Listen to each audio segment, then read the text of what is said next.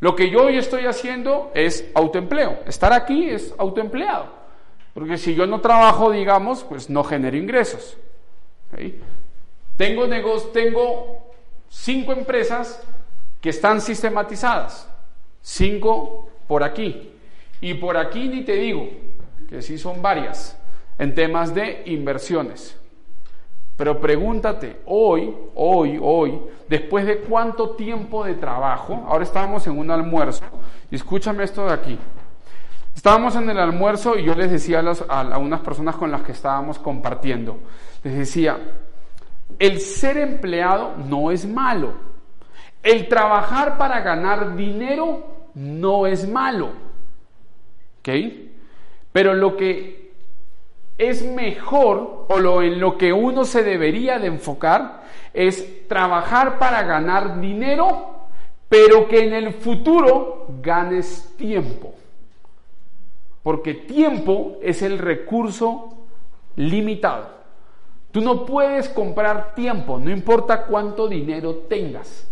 Tú te tienes que enfocar en salir a ganar dinero para que en el futuro puedas ganar tiempo. ¿Y cómo ganas tiempo? Migrando de los cuadrantes izquierdos a los cuadrantes derechos.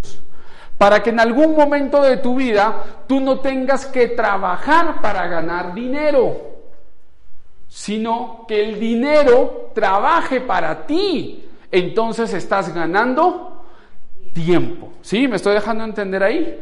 Entonces, supremamente importante que hoy no está mal que uno tenga un empleo, pero pregúntate, ¿ese empleo te está permitiendo ganar tiempo en el futuro? La mayoría de las personas quieren ganar más dinero escalando en el mundo corporativo, ¿verdad? Pero creen que están ganando tiempo.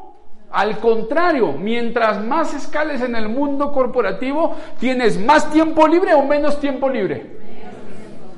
Entonces, ¿en qué momento uno va a disfrutar de las mieles de esta vida que existen para nosotros?